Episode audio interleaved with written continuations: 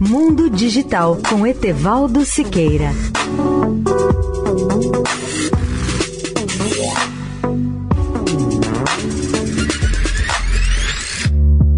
Olá, ouvintes da Eldorado. Pode parecer estranho, mas sempre surgem pessoas e até especialistas que se opõem a descobertas ou verdades científicas por puro desejo de contrariar ou para ganhar notoriedade.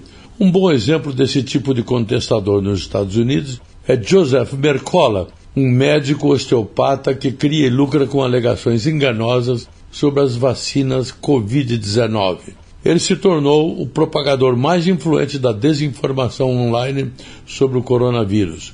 Um artigo de Mercola que aparece online em 9 de fevereiro afirmava que as vacinas contra o coronavírus são uma fraude médica e que as injeções não previnem infecções, nem fornecem imunidade ou interrompem a transmissão da doença. Pior ainda, segundo Mercola, as vacinas alteram seu código genético, transformando você em uma fábrica de proteínas virais que não tem botão de desligar. A Agência Reguladora de Alimentos e Medicamentos Food and Drug Administration, a FDA, também advertiu o Dr. Mercola por vender produtos de saúde não aprovados em 2005, 2006, 2011 e multou em milhões de dólares. A Federal Trade Commission apresentou alegações de propaganda enganosa contra o Dr. Mercola em 2017, com base nas alegações de saúde sobre camas de bronzeamento.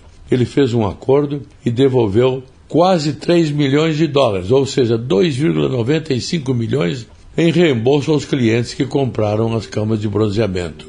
Leia o artigo especial sobre o tema no portal www.mundodigitaltudojunto.net.br.